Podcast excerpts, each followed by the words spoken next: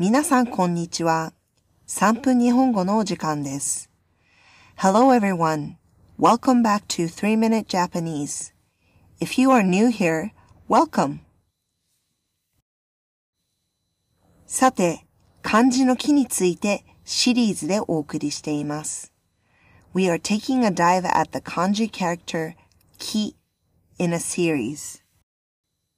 前回は漢字の木が表す意味を大きく5つに分けてみました。In the previous episode, I divided into five categories for meanings of the kanji ki. 今回はエネルギーを表す熟語、元気と病気に注目したいと思います。In this episode, I'd like to focus on the words 元気 energetic, and 病気 ill. 元気は気が元に戻ると書いて元気です。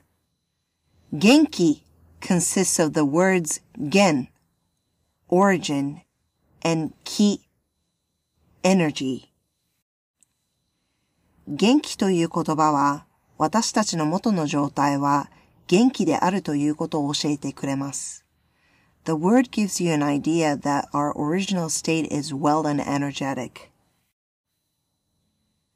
一方で、病気は気が病にかかって病気と書きます。On the other hand, the word 病気 ill consists of the words 病 ill and 気 energy. 病は気からと言いますが、健康状態は気の持ちようで変わると言われています。There's even an expression which goes, 病は気から、which means illness arises from sickness of the spirit. 元気と病気を使った例文で練習してみましょう。Here are some useful sentences you can practice using 元気 and 病気。お元気ですか ?How are you? 病気にならないようによく食べてよく寝てください。